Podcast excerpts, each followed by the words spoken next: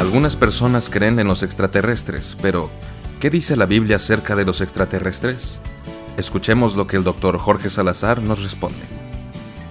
En primer lugar debemos definir lo que queremos decir con extraterrestre.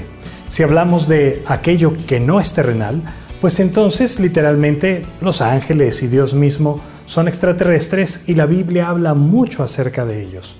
Pero mi impresión es que la pregunta va más bien orientada a seres de otros planetas, lo que tradicionalmente conocíamos como marcianos, pero que ahora les dicen aliens.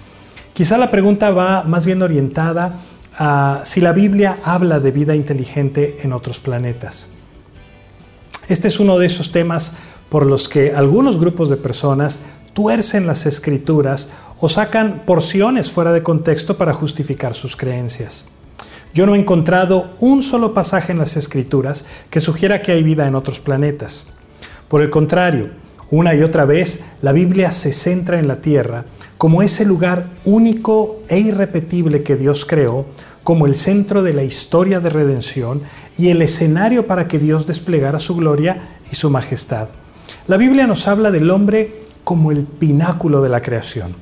Algo tan especial y único que Dios lo formó con sus propias manos, le dio aliento de vida y lo más importante, lo hizo a imagen y semejanza de Dios. En lo personal, no solo no veo razón bíblica para creer en vida extraterrestre, sino que es incluso un argumento muy poderoso a favor de Dios el hecho de que solamente haya vida en nuestro planeta, en un universo tan inmenso. El hecho de que solo haya vida en este lugar apunta al diseño premeditado del Creador y desmiente todo argumento hacia la casualidad. Es más, la Biblia habla del sol y las estrellas como meros accesorios para la Tierra, como luminarias.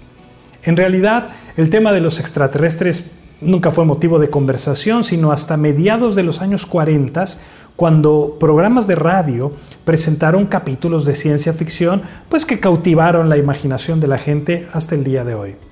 Nunca me he topado con algún escrito de los rabinos de la antigüedad, de la era apostólica, de los padres de la iglesia y los grandes teólogos de la iglesia, en los que se dedique un solo párrafo a este tema. Este tema que, bueno, vive alimentado por la imaginación de la gente. En lugar de dejarnos llevar por este tipo de distractores, deberíamos invertir nuestro tiempo en alcanzar el propósito de Dios para nuestras vidas y verdaderamente ser embajadores de Cristo a un mundo que desesperadamente necesita reconciliarse con Dios. Que Dios te bendiga.